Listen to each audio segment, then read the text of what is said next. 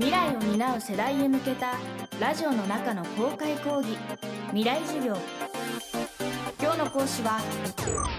慶應義塾大学言語文化研究所教授の川原茂人です。今週は私の専門の音声学についてお話ししていきたいと思います。未来授業。この番組は暮らしをもっと楽しく快適に川口義賢がお送りします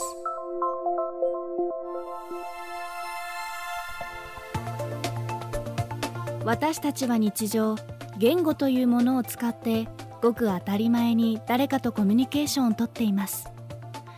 しかしどうやって言葉を発しているのか。口や舌をどのように動かして音声を出しているのか。わざわざ意識することはありません。しかしこの音声を細かく分析すると言語とは一体どういうものなのかを知る上で重要なことが数多く隠されているといいます。そんな学問音声学に長年取り組んでいるのが今週の講師川原茂人さん。テレビのラップバトル番組で韻を学問的に分析するゲスト審査員としても知られる気鋭の音声学者です。今週は川原さんの専門音声学をきっかけに縦横無尽に広がる言葉の世界に迫っていきます。未来授業1時間目。テーマは音声学とは何か。音声学というのは、えー、我々が音を使ってコミュニケーションをとっている時に何が起こっているかを研究する学問です、えー、具体的にはですねまず私たちが言葉を発する時に、まあ、肺から空気を流してえー、口の中で舌を使ったり唇を使ったりしていろいろな音を出しますね。で次に何が起こるかというとその我々の超音ですね。口の動きの結果があの空気の振動となって聞き手、えー、聴者に伝わります。で最後に、えー、その空気の振動が、え、聞き手の耳に到達して聞き手はそれをメッセージとして理解しますね。でこの3つの仕組みがどのように行われて人間はコミュニケーションをとっているのかというのを研究するのが音声学です。例えばパーターパータっていうふうに繰り返していただくとパの時に両唇が閉じると思うんですね。なのでパのことを両心音両唇の音と書いて両心音というふうに呼びます。でタの時は下の先っちょが上の歯の根元あたりに当たると思うんですね。でここの部分を死形というんですけれどもですから「他の t の音は死形音っていうふうに呼んだりします。でこういうふうにあの口のどの部分を使って音を発するかっていうのを超音点というふうに呼んで人間言語では11種類ぐらいの超音点を使い分けることができるんではないかっていうふうに言われています。ただ我々がそのしっかり音声学的な観点から記述を済ませた言語っていうのはごく一部なのでこれから何があの発見されるかっていうのはまだまだ分かってないですね。例えばヒマラヤ山脈であの話されているバイマ語という言語であの口頭外化全微音化有声子系破殺音というあの音が見つかりまして、えー、喉頭蓋化と前鼻音化を両方起こしているっていう音は人間言語として可能なんだっていうあの新たなあの発見の喜びがあって音声学者のツイッターの中でバズったっていう事件がありましたね。んだ、んだ、だ、だっていう。いや、自信ないですね。私の信用、あの発音は信用しないで、もう公開されてるのでアーカイブとしてあのダウンロードして聞くことができます。今川原さんのお話に出てきたバイマ語という言語の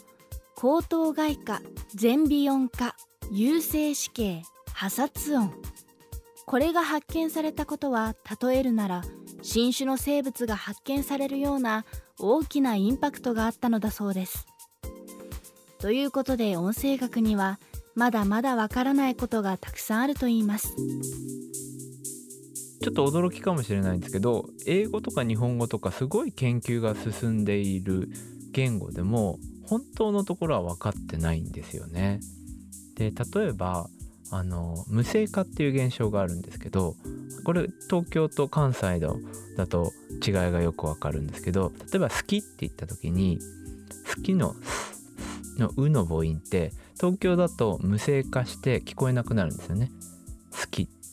だけど関西だと「好き」って言ってちゃんと「う」を発音するんですよ。じゃあその無声化した母音があった時に舌は動いてるけど声帯が振動してないから聞こえないだけなのかそれとももう母音が完全に脱落して日本語にはその SK っていう子音の連続が存在するのかっていうようなことなんていうのはまだ完全には決着がついてない問題なので日本語に関してもまだまだ分析することは残っている。あの MRI っていうのはあの医療機器で体の断面図を録画することができる機械なんですけどこれを使って、まあ、世界中の音がを発する時に口のどの部分がどうやって動いてっていうのを録画して公開するプロジェクトがあって今アーカイブ化されてあの自由に閲覧することができます。その MRI のアーカイブに関して言うとやっぱり教育への応用が期待されていて例えば日本人って L と R の発音苦手だっていうじゃないですか。あの MRI を見るとその英語の L と R の違いを本当に見てわかるんですよね。未来授業。今週の講師は音声学者で慶應義塾大学言語文化研究所教授の川原茂人さん。今日のテーマは音声学とは何かでした。明日も川原茂人さんの授業をお送りします。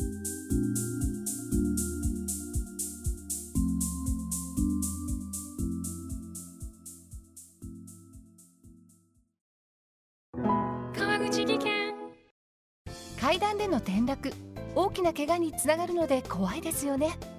足元の見分けにくい階段でもコントラストでくっきり白いスベラーズが登場しました。皆様の暮らしをもっと楽しく快適に。川口技研のスベラーズです。未来授業。この番組は暮らしをもっと楽しく快適に川口技研がお送りしました。